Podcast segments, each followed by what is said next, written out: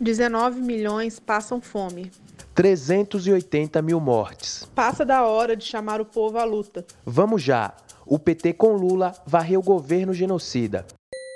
Oi, eu sou a Priscila, ele é o João. Nós vamos apresentar para você a nova edição do jornal o Trabalho.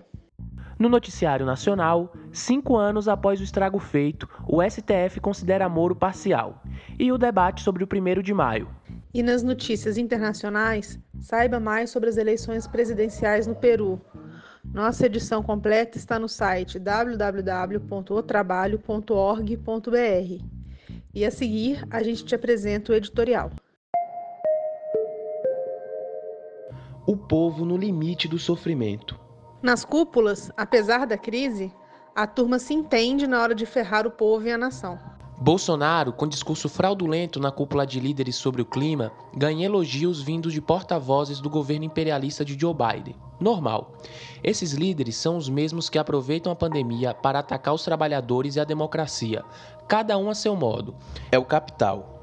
E não apenas o medíocre ministro Rodrigo Salles, que aproveita a pandemia para passar a boiada. Numa situação de alerta, a pandemia escancarou a profunda desigualdade consequência inexorável da sobrevivência do capitalismo em crise profunda. Os governos buscam salvar a si mesmos e ao sistema, diante da situação que está por vir. Não por acaso, o Fundo Monetário Internacional, FMI, faz agora estudos sobre as explosões sociais, prevendo que, abre aspas, o círculo vicioso da desigualdade social poderia transformar-se em um craque sísmico político. Fecha aspas. O Brasil não foge à regra. Do general Braga Neto à empresária Luísa Trajano, houve-se a proposta de união nacional e pacto para preservar o governo que impõe o sofrimento ao povo.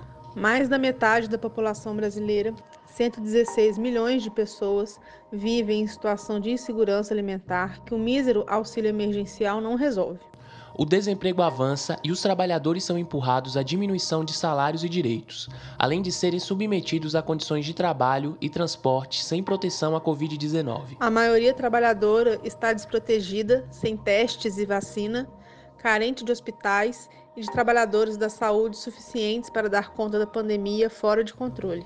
Este é o dia a dia do povo. Até quando? Bolsonaro oferece as estatais como chepa da feira. Depois das 28 privatizações de aeroportos, portos e estradas, agora são os Correios e a Caixa que estão ameaçados. A vida dirá até quando o povo vai suportar, pois cedo ou tarde uma explosão virá. As organizações construídas pelos trabalhadores deveriam responder: agora basta. Nem mais um dia de mais famintos, de mais desemprego, de mais mortos. Uma luta tão dura quanto necessária que deve ser trilhada num caminho que dê confiança às massas.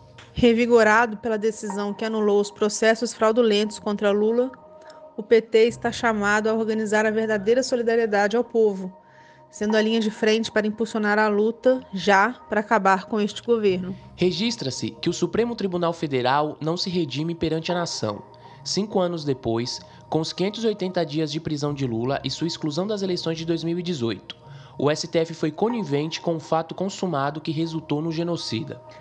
O dia 1 de maio, Dia Internacional de Luta da Classe Trabalhadora, é dia para a CUT organizar a luta dos trabalhadores que perdem direitos e empregos, a luta dos bancários e trabalhadores dos Correios que querem resistir às privatizações, dos servidores que querem derrotar a reforma administrativa.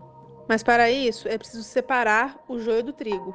Um 1 de maio com aqueles que privatizaram, fizeram as contrarreformas trabalhistas e da Previdência, é trazer a erva daninha para dentro. Neste primeiro de maio, os grupos de base do Diálogo e Ação Petista estarão presentes ao lado dos trabalhadores nos atos sem patrões e golpistas, agindo como o PT agia em atividades adequadas à situação da pandemia, levantando bandeiras que ajudem a estancar o sofrimento do povo.